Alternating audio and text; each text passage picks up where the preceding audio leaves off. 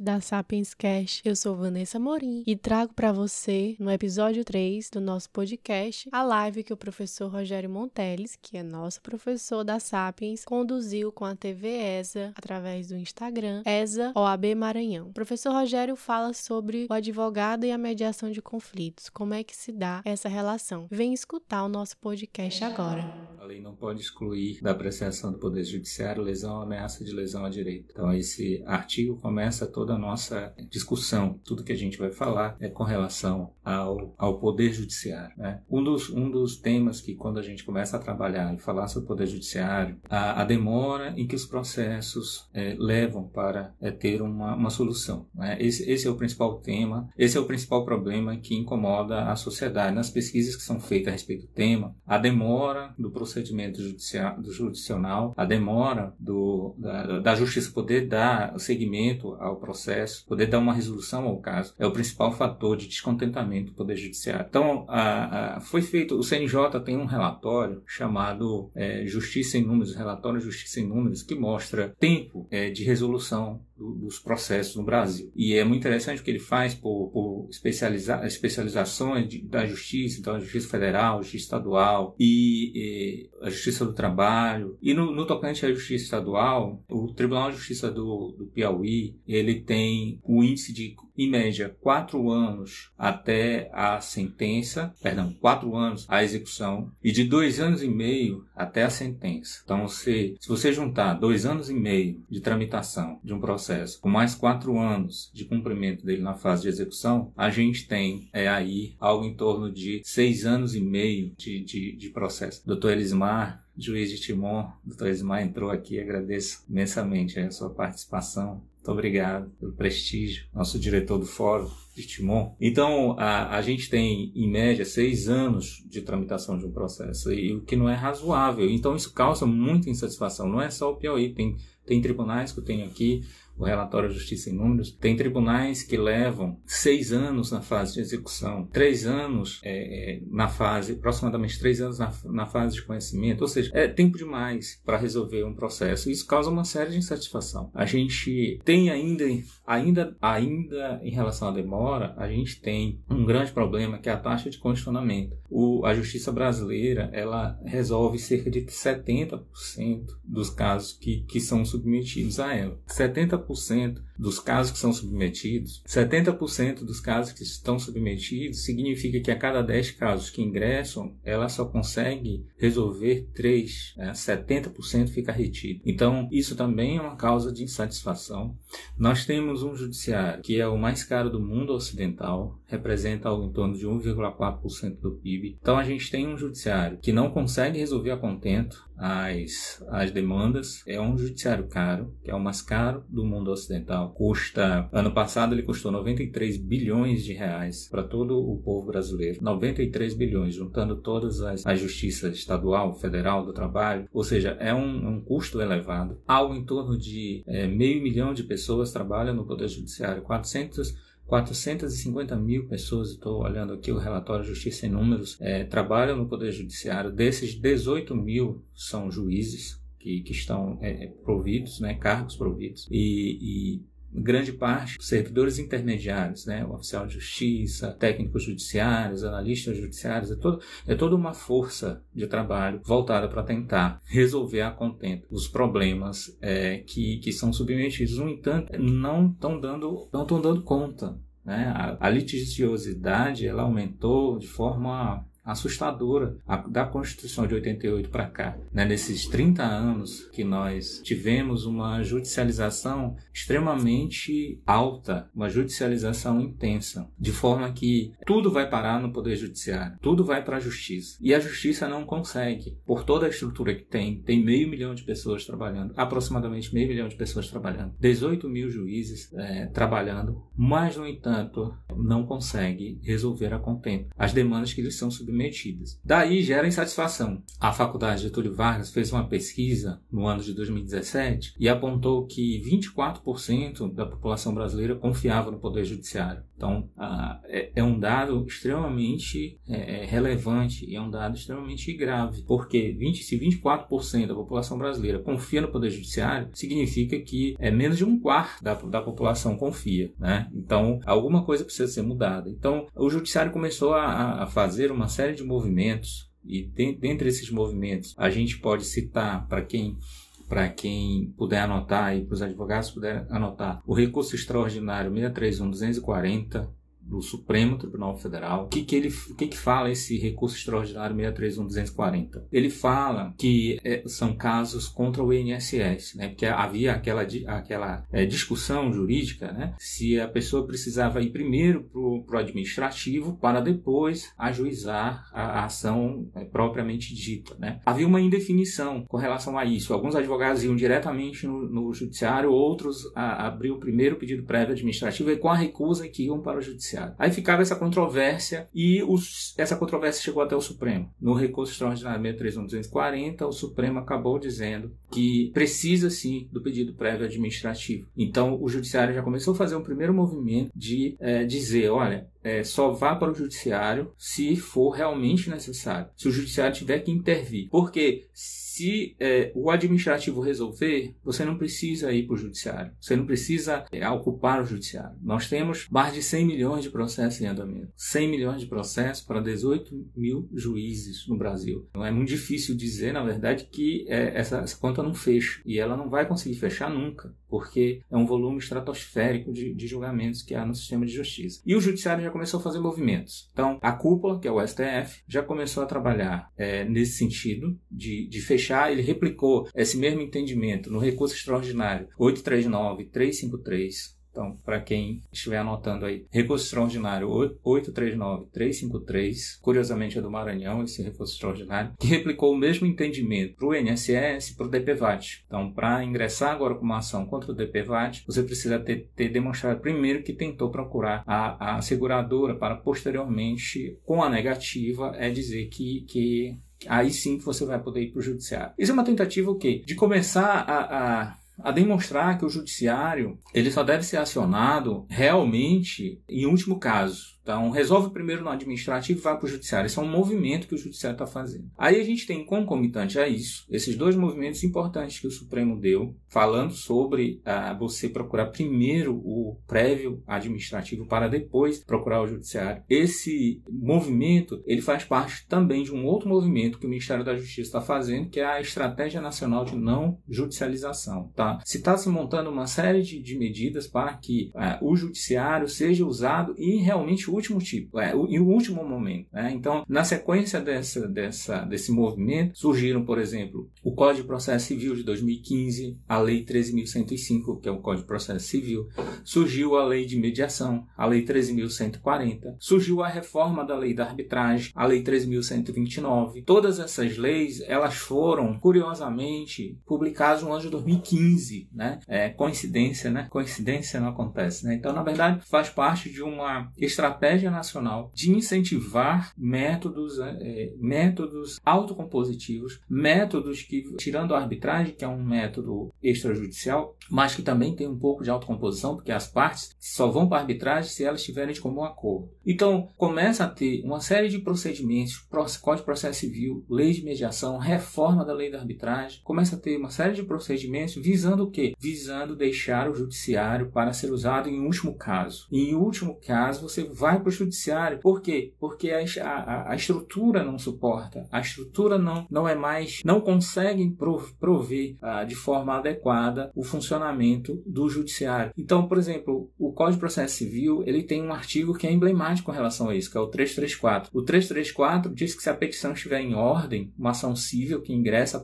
a petição estando em ordem, a primeira providência que o juiz vai fazer é mandar as partes para uma audiência, ou de mediação ou de conciliação. Para quem não não está familiarizado, a audiência de mediação é, é indicada para, para aquel, aqueles conflitos que a gente chama de conflitos permanentes. Conflito permanente é aquele conflito em que as partes têm uma relação pré-existente ao conflito, como por exemplo uma relação de família, que as partes elas já têm uma relação pré-existente ao conflito e uma vez resolvido o conflito, elas vão continuar tendo manutenção dessa relação. Então, uma vez resolvido o divórcio, vai continuar tendo a questão da visita dos filhos, da pensão de alimentos. Eles ainda vão continuar tendo o vínculo. O vínculo ele não se desfaz com a resolução do conflito. É diferente dos conflitos eventuais que a gente chama, que são conflitos que as partes não tinham qualquer ligação jurídica antes do, do, do conflito. E uma vez resolvido ele, não, não, as partes não vão ter relação jurídica posterior, como é o caso típico de um acidente de trânsito. Um acidente de trânsito, as partes nem se conheciam antes do acontecido, e uma vez acontecendo o evento que ligou elas, elas estão ligadas agora num vínculo a, a partir da, da, da ocorrência do, do fato. Elas, uma vez resolvido isso, uma vez resolvido esse conflito, elas não precisam se olhar nunca mais, não precisam ter qualquer relação. Né? Então, para esses casos, se utiliza a mediação, ou perdão, a conciliação, para diferenciar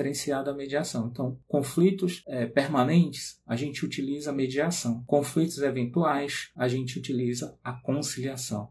Basicamente, elas têm a mesma estrutura base. Elas partem de uma série de técnicas, uma série de procedimentos que o facilitador, que é ou chamado mediador ou chamado conciliador, aplica naquela, naquela sessão, naquele momento, para tentar é, é, persuadir ou convencer ou mostrar para as partes, ajudar as partes que elas podem encontrar uma solução que é uma solução muito melhor do que a, a solução da sentença adjudicada. Outro artigo muito emblemático, se vocês quiserem anotar, tem o 334 do Código de Processo e tem o 695 que fala sobre as ações de família. Quem é advogado de família, quem advoga nessa área, já sabe que o 695 é, é padrão, é o mesmo 334, só que agora voltado para paradas de família. De fato, se, a, se a, a vara de família recebeu a petição inicial, está tudo em ordem, o 334 CPC e o 695 do CPC né? Não misturar uh, os códigos, é CPC. O advogado já sabe que no 695, o juiz da vara de família, a primeira audiência vai, a primeira providência é a designação de uma audiência de conciliação ou de mediação para tratar desse conflito, né? Não é o juiz que vai logo presidir, ela vai, ele vai remeter a um sejusque, por exemplo, a uma,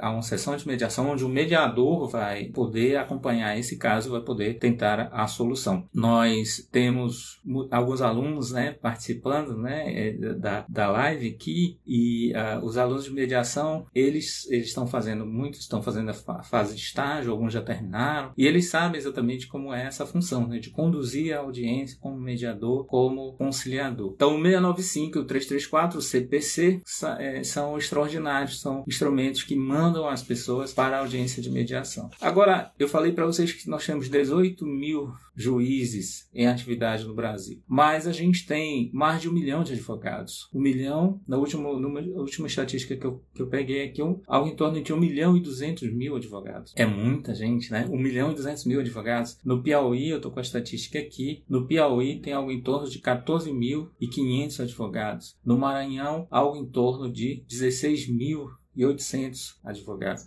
Ou seja, é, é, são muitos advogados. Muita, a gente sabe que, na, na realidade, muitas das vezes, alguns tiram a, a carteira da UAB e passam a estudar para concurso, não, não tem aquela, aquele ritual né, de, de, de advoca, advocacia militante, mas boa parte, sim, é advocacia militante. E aí, não basta só trabalhar em cima dessa estratégia de não judicialização, não basta só trabalhar em cima do juiz, precisa trabalhar também em cima dos advogados, um milhão de advogados. Não adianta sensibilizar sensibilizar os 18 mil juízes se os 1 milhão e 200 mil advogados do Brasil não, não estão sensibilizados. Né? A gente tem 1 milhão e 200 mil advogados no Brasil. A gente tem, a gente tem algo em torno de um processo para cada dois habitantes. Então você imagina, são 100 milhões de processos, 200 milhões de habitantes, 1 milhão e 200 mil advogados. Então é processo é, é, que a gente, a gente pode fazer um cálculo básico. É, é, a cada duas pessoas que você encontrar, uma tem um processo na justiça. Aqui, com certeza, certeza, se a gente fosse fazer uma enquete, com certeza ia aparecer é, bem mais do que dois, dois processos, né? Então, o 334 do CPC e o 695 do CPC,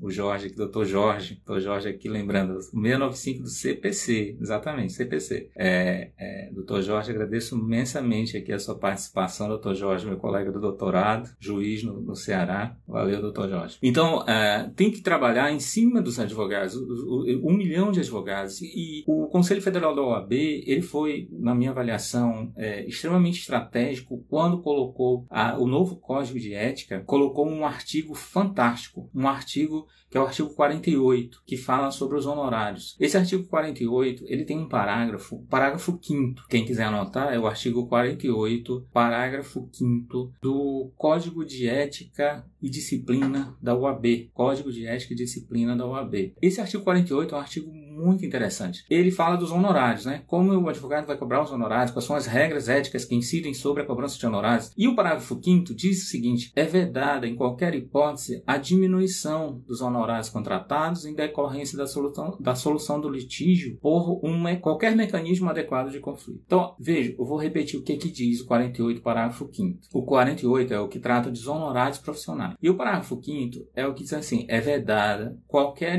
em qualquer hipótese, a diminuição diminuição dos honorários contratados em decorrência da solução do litígio por qualquer mecanismo adequado de solução extrajudicial. Mediação, conciliação, negociação direta, qualquer mecanismo adequado de solução de conflito. O advogado não pode ter os honorários reduzidos em face disso. Então, esse artigo permite que o advogado possa ter agora uma estratégia de, de um plano de, de, de negócios diferente do que havia antes. Então, a ideia, quando você lembrar de um advogado, antes é o advogado é o ajuizador de ação. O advogado é o ajuizador de conflitos na justiça, no Poder Judiciário. Não se via aquela ideia do advogado negociador, a ideia do advogado é, que trabalha na, na negociação métodos autocompositivos, tentativa de, de solução amigável.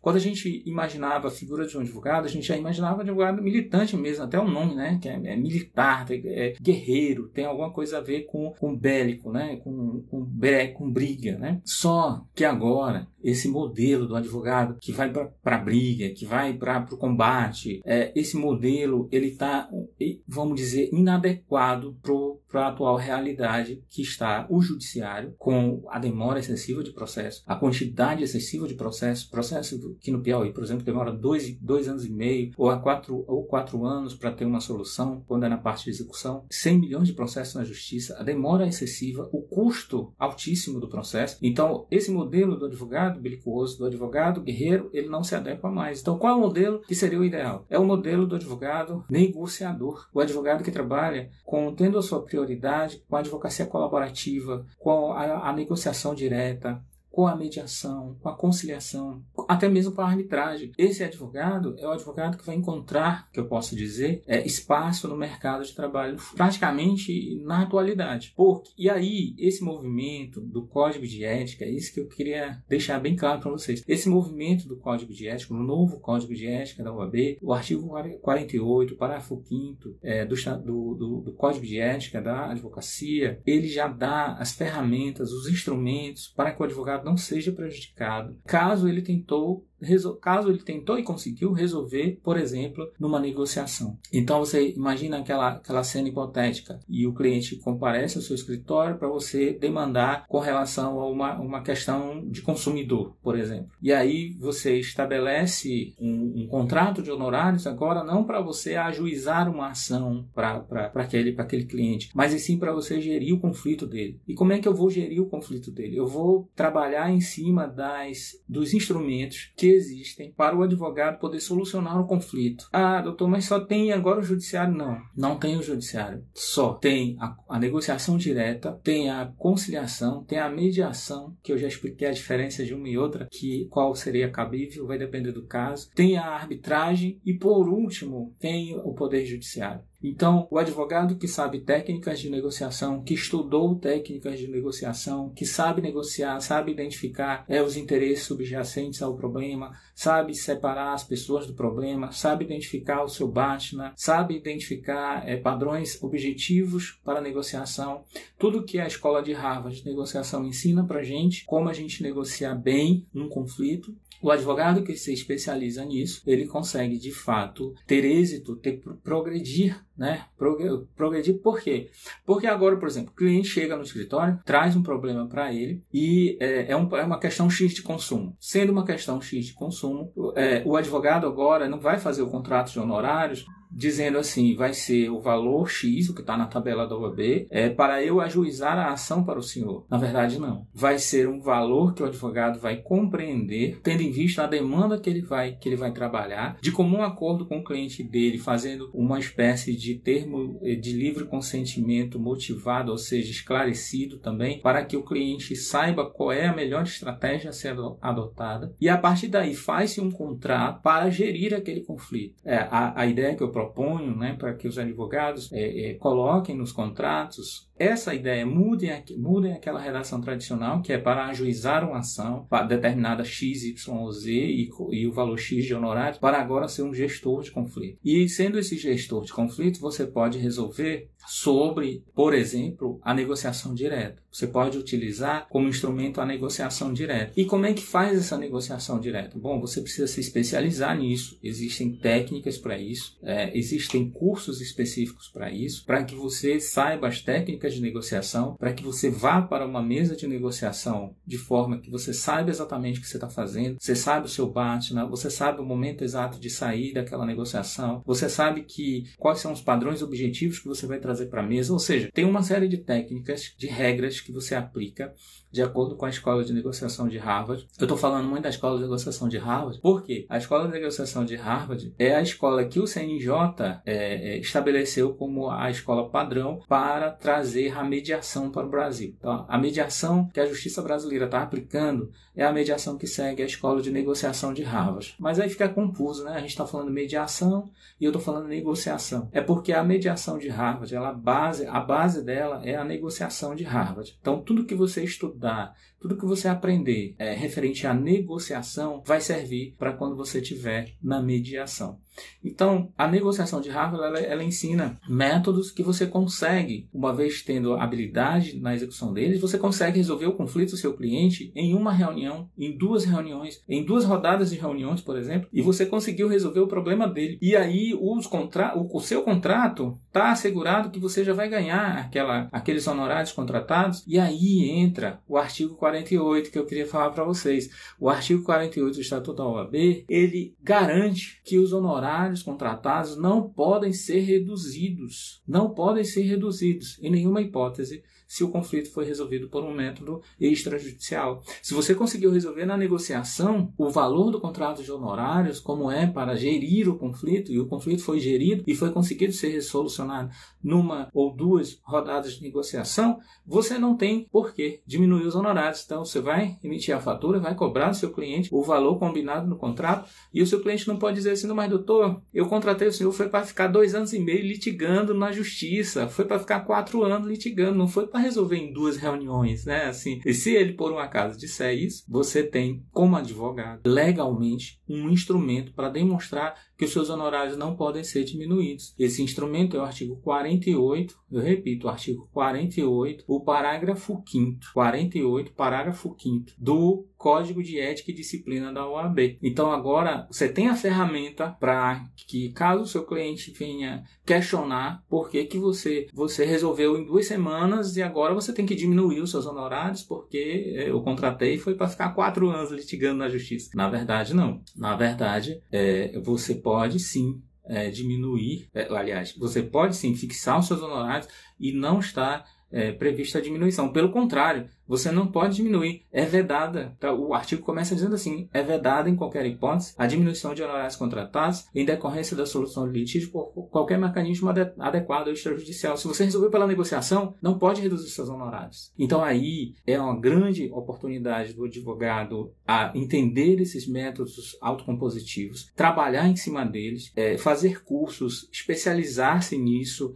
porque esse vai ser o caminho. Eu sempre indico meus alunos nos cursos de mediação que eu Assistir aquela série Suits, né? A série de TV, passa na Netflix, Suits, que mostra é, como é a ideia do, do advogado negociador, os escritórios que de fato é, vão é, seguir, seguir adiante e vão vencer nessa, nessa nova era que a gente está entrando da, dos conflitos no Poder Judiciário. Sabe que o Poder Judiciário está entrando em colapso, é, assim, está à beira do, do, do, colapso, então essas medidas elas precisam ser, ser estimuladas. Cada vez que os advogados se especializam, se estudam, estudam sobre esse tema, a tendência é que, é que eles tenham um resultado melhor vai ter uma rotatividade maior. O contrato de honorários dele está intocável pelo artigo 48, parágrafo 5 volto a repetir, esse artigo é muito estratégico para o, o advogado é, negociador, né, que é o artigo 48, parágrafo 5 os honorários não podem ser reduzidos. E aí você tem essa garantia. Bom, aí você pode dizer, mas eu, tô, não tenho habilidade para negociação. Bom, leve o caso para uma câmara de negociação. Existem dois tipos de câmara de, perdão, câmara de mediação. Existem dois tipos de câmara de mediação é, no Brasil. Existem as câmaras públicas e as privadas. As públicas são os conhecidos sejus. Então você leva o seu caso para um sejus. Como é que eu consigo entrar num sejus? O sejus que em regra é gratuito em alguns tribunais do Brasil ele é pago, mas é, no Piauí e no Maranhão, eles são gratuitos. Você acessa o site do tribunal, procura lá por Sejusc,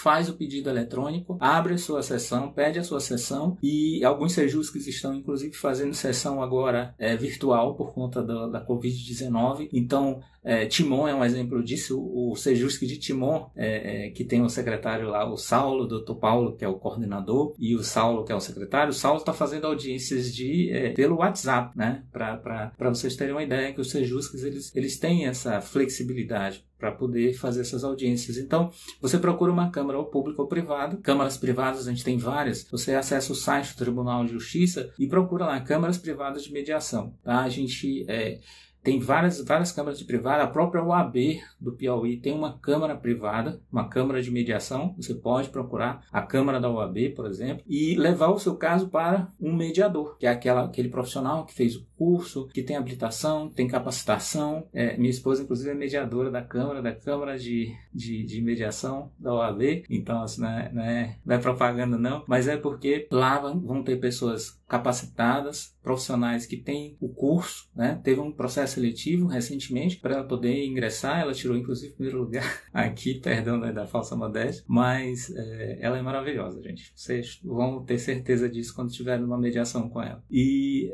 isso significa o quê? Que as pessoas que estão lá são pessoas profissionais capacitados, gabaritados e vão ter um fluxo ideal numa, numa condução de uma audiência de mediação. Então, se você não tem essa habilidade, você procura um lugar onde você pode exercitar essa habilidade, onde você pode ter um profissional que pode é, ajudar você nessa, nessa, nessa frente, né? Aí, se realmente você, se realmente não deu certo pela mediação, pela conciliação, não deu certo pela negociação, aí, ainda antes de entrar no judiciário, pergunte se as partes aceitam a arbitragem. Se aceitarem a arbitragem, você leva o caso para uma câmara arbitral. Onde eu encontro uma câmara arbitral? Da mesma forma, né? A Câmara da OAB é uma câmara de arbitragem também, mediação e arbitragem. A, a, existem câmaras privadas de arbitragem, então você procura uma câmara e joga, coloca o seu caso lá e a lei da arbitragem diz que em seis meses, olha só que vantagem, né? Em seis meses é, o conflito está resolvido, está julgado, o árbitro já com a sentença é, ofertada, publicada e, e, e, a sentença não, tem, não cabe recurso. A sentença do, do, do, do árbitro ela tem o mesmo valor jurídico de uma sentença judicial. Então, ao invés de você ficar dois anos e meio num, num sistema de justiça cheio de recursos, com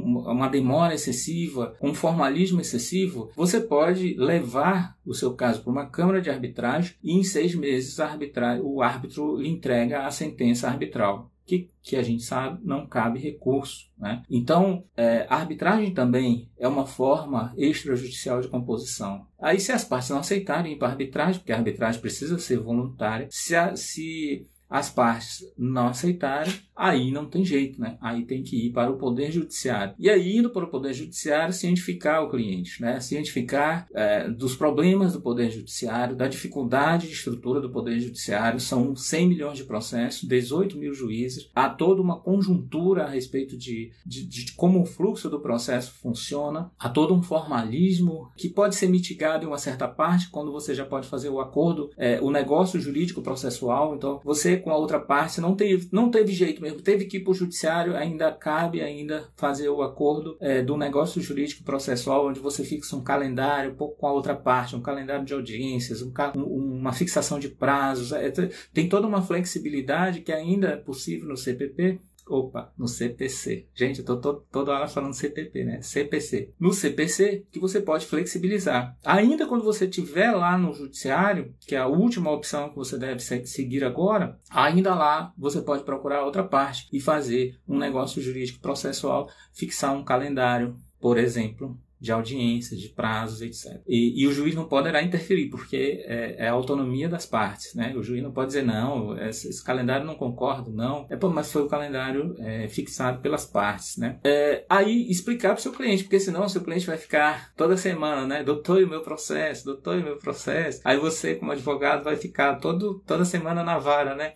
Doutor, e o meu processo? Doutor, e o meu processo? Ou seja, é, vai ficar é, esclarecido já para o seu cliente a demora na análise do, do processo. Então, gente, é, basicamente era, era, era, esse, era essa ideia que eu iria trazer para vocês, ou seja, de tentar fazer com que o advogado aplicasse agora os métodos autocompositivos, é, dizer que tem o artigo 48 do Código de Ética e Disciplina da OAB, que é um artigo extremamente essencial para essa nova política, é, é, pedir para que, para que o advogado estude mediação, estude negociação, veja como é que funciona esses mecanismos, porque eles, eles, eles agora vão estar como prioridade. Você vai, vai precisar conhecer esses mecanismos, até que ninguém, ninguém conhece nada, nenhum advogado conhece nada de mediação, nada de conciliação. Ele obrigatoriamente vai ter que ser levado a uma audiência de conciliação ou uma audiência de mediação por conta do artigo 334 do CPC e por conta do artigo 695 também do CPC.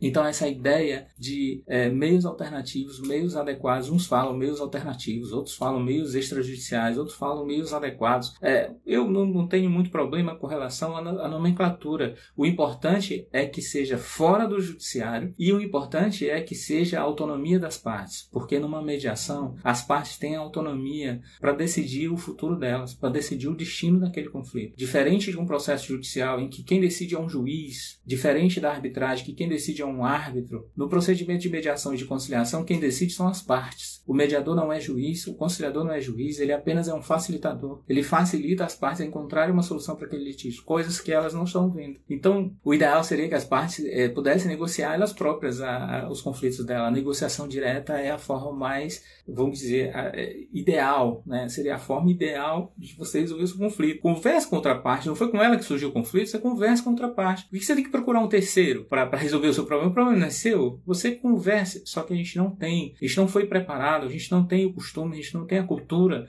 de tentar resolver os nossos, no, no, nossos conflitos é, pela negociação, pela conversa. Quando a gente está com um conflito com alguém, a gente não quer nem ver o nome daquela pessoa, quanto mais sentar com ela numa mesa de negociação. É por isso que a figura do advogado negociador vai ser muito necessária. Porque aí a parte procura o advogado, o advogado agora já sabe que tem um leque de opções para, para ah, resolver o conflito do cliente, desde a negociação direta, passando pela conciliação, mediação, arbitragem, até o processo judicial. E aí, se o advogado for um bom negociador, ele com certeza vai resolver muitos, muitos casos. Né? A, a gente tem plataformas que facilitam essa negociação para a gente. A gente tem, por exemplo, o consumidor.gov, que é uma plataforma eletrônica, é www.consumidor.gov.br. Não pode esquecer do BR, porque senão vai para um outro lugar. É www.consumidor.gov.br. Essa plataforma é uma plataforma que faz negociação direta entre o consumidor e o fornecedor. É uma plataforma também extremamente é, é necessária nesses tempos de pandemia, em que está tudo em isolamento e aí a plataforma está funcionando. A plataforma está funcionando, inclusive com notícias de acordos, acordo sobre danos. O, o, advogado, inclusive, pode peticionar juntando a sua procuração, é, a procuração do seu cliente, peticionar em nome do seu cliente, fazer a negociação em nome do seu cliente. Se você tiver habilidade de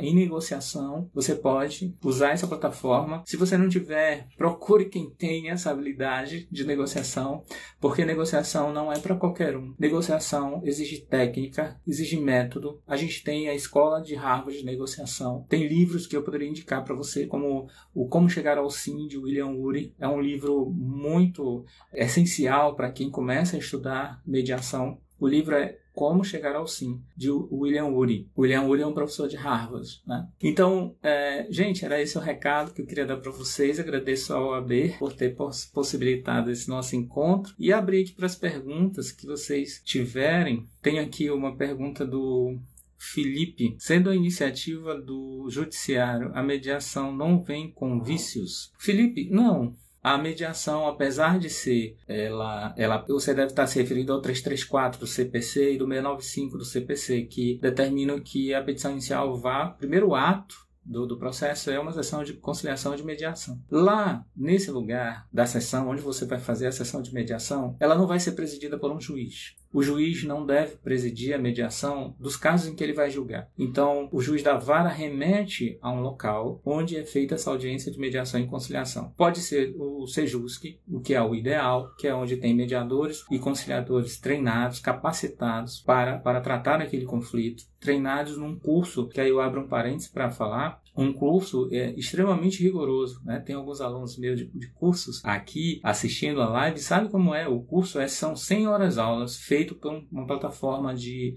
de conteúdo programático da, da Escola Nacional de formação de magistrados, a Infam. É um curso extremamente rigoroso e só ministrado aqui no Maranhão e no Piauí pelas escolas judiciais. Alguns outros estados permitem que entidades privadas façam esse curso, mas ainda não chegou aqui no, no Maranhão, pelo menos não, não me consta ainda que uma entidade privada esteja autorizada a fazer, apenas escolas judiciais, escolas dos tribunais de justiça. No Maranhão é a Escola Superior da Magistratura, no Piauí é a IJUD, que eu sou também instrutor da IJUD, eu sou instrutor das mães, instrutor da IJUD em cursos de mediação e conciliação. A, a agradecer a, a Iris, nossa colega Iris, também instrutora da IJUD, né, Iris? Tamo junto. E uh, quando os cursos foram ofertados, eu já fiz vários cursos pela Escola da Magistratura do Maranhão, pretendo fazer também pela Escola de Magistratura do Piauí, a IJUD. Esse curso é extremamente é, é rico e extremamente rigor, é, é, é rigoroso, são 100 horas aulas, dividido em 40 horas teóricas, que, cujo aluno não pode ter falta nenhuma, 100% de presença, e depois um estágio supervisionado em que vai se ter a necessidade de 20, 60 horas aulas aulas, no mínimo, para completar com as 40 teóricas fazer 100 horas aulas. Então, assim, não é qualquer um, não é qualquer pessoa que foi pego na rua, ei, vem cá, vem fazer uma mediação aqui, vem sentar. Não é um estagiário, é uma pessoa que tem a capacitação para ela ser considerada mediadora judicial. Ela tem que ter um cadastro no CNJ. Você procura aí no CNJ, é, www, é, bota lá no, no Google, é, mediador judicial, cadastro,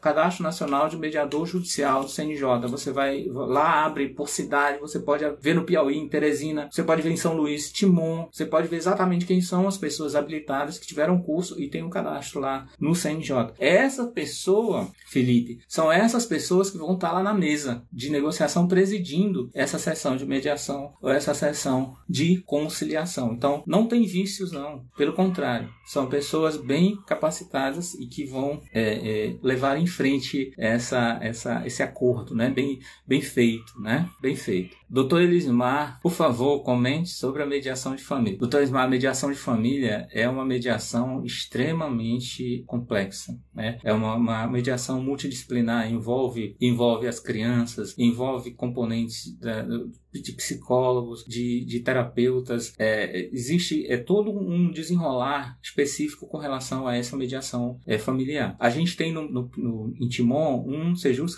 especializado em mediação de família. Ele ainda não está com a estrutura ideal, mas é, é, um primeiro passo em que as mediações de família elas, elas tenham essa, essa, esse componente delicado, né? porque envolve crianças, envolvem sentimentos. É, é uma mediação um pouco diferenciada daquela mediação linear de Harvard que eu falei. Aquela veio como padrão mas ah, não, existem várias escolas de mediação. Mediação transformativa, mediação circular narrativa, me, existe a escola do amor do Arati, Luiz Alberto Arati. Então, tem várias escolas de mediação. E, e, as mediações de família, elas são mais ligadas com a mediação transformativa do que aquela mediação linear de Harvard. Então, assim, tem cursos específicos. O mediador, esse curso de 100 horas aulas que eu falei, ele é só o start, é só o curso inicial. De, depois disso, tem cursos específicos para mediação familiar. Tem aqui o Dr. Fluiman pode falar um pouco sobre a Lei 13994, que possibilitou a videoconferência nos juizados? A, a, a, o Sejus que já... Doutor Fleimar, agradeço pela pergunta. Os, os Sejus que já fazem videoconferência, já fazem audiências. A lei de mediação já permitia audiências eletrônicas, já permitia a mediação eletrônica. Existem plataformas já específicas para isso. Eu falei da plataforma consumidor.gov, que é uma plataforma de conciliação voltada para o consumo, voltada para o, para o, o consumidor.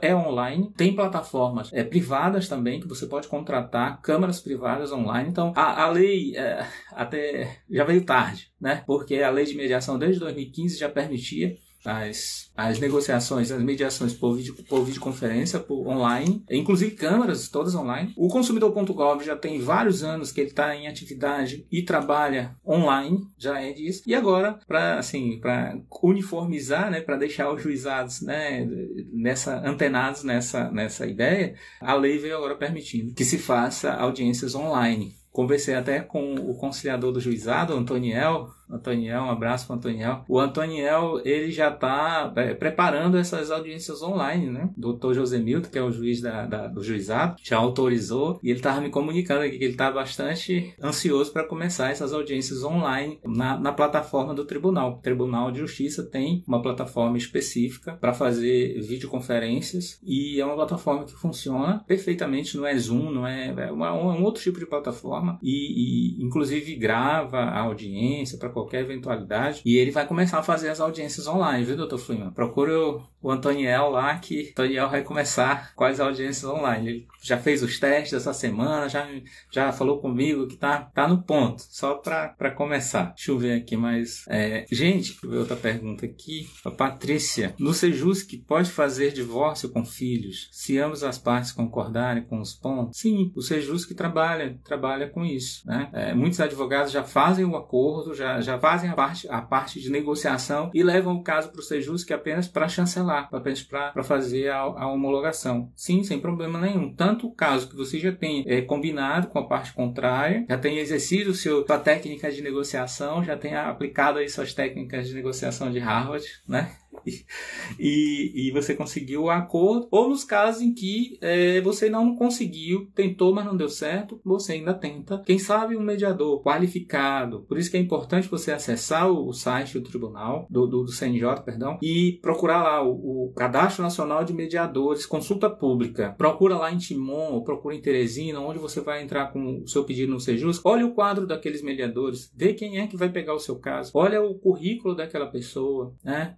Para que você saiba como, como é que ele vai conduzir. Porque lá tem o, o currículo Lattes de todas as pessoas que são mediadores cadastrados. Tem o currículo Lattes lá que você pode acessar e ver o, o que, que aquela pessoa tem de história de vida no estudo da mediação. Tá? Lembrando que nas câmaras privadas o mediador é remunerado, nas câmaras públicas, em regra, eles são voluntários. Após esse curso de 100 horas aulas que eu falei para vocês, ele, ele trabalha um ano como voluntário para, vamos dizer assim, retribuir o que o Tribunal de Justiça entregou para ele, que é um curso hoje avaliado pelo Tribunal de Justiça do Maranhão em R$ 1.800, caso a pessoa não, não cumpra o estágio no Maranhão, ela, se ela fez o curso, né? Então, avisando meus alunos aí que estão, que estão no, na fase de estágio, né? Depois do estágio, terminou o estágio, ela tem que fazer um ano de cursos de, de, de mediação, um ano de trabalho voluntário num Sejus, tá? Um ano de trabalho voluntário no Sejus. Pode ser na vara também, excepcionalmente, mas o ideal é que seja no Sejus. Porque senão, o Tribunal de Justiça vai cobrar dela, em dívida ativa, o valor de, de R$ 1.800, é o valor que custa o curso e todas as escolas judiciais elas trabalham dessa forma. Como elas não cobram nada pelo curso e o curso é aberto uma, uma parte para servidores, uma parte para parceiros e outra parte para o público externo, esse público externo que é, recebe essa, esse curso, que é um curso extremamente relevante, a professora Lila está aqui, é também instrutora de curso de mediação, a professora Lila, sabe como é esse curso. O curso é extremamente é, rigoroso, é extremamente profundo e é extremamente transformador, gente. Se vocês tiverem a oportunidade de fazer um curso desse, não percam, valorizem, porque é extremamente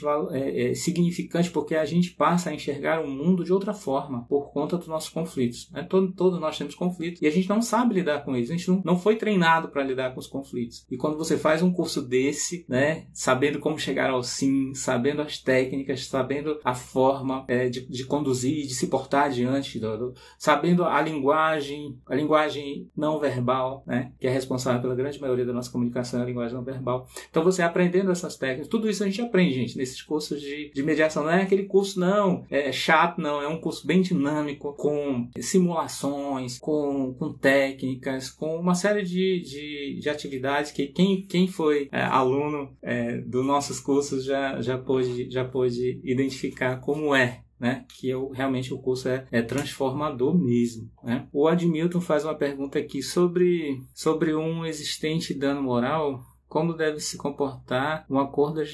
extrajudicial se pode satisfazer o cliente? Esse acordo extrajudicial, inclusive no consumidor.gov, Admilton, eu já, já tenho notícia, inclusive, de que as empresas aceitaram. E regra, algumas são resistentes sim não querem fazer acordos com dano moral, no máximo dano material, restituição e tal. Mas tem algumas que ofertam outras, outras coisas de forma que é, você, você tem outros ganhos que podem compensar aquele ganho, aquele ganho moral, né? aquele ganho material. O José Carlos Advogado, doutor José Carlos, Obrigado aí, meu aluno do curso de pós, de pós-graduação na especialização. Doutor José Carlos está fazendo especialização em mediação. Né? É, é necessária, o doutor José Carlos falando assim, é necessária toda uma construção cultural e o advogado é, é, deve entender sobre negociação. Com certeza, doutor José Carlos. É, é uma mudança de paradigmas. Tá? Uma mudança de paradigma. E nesse, nessa mudança você precisa ter instrumentos.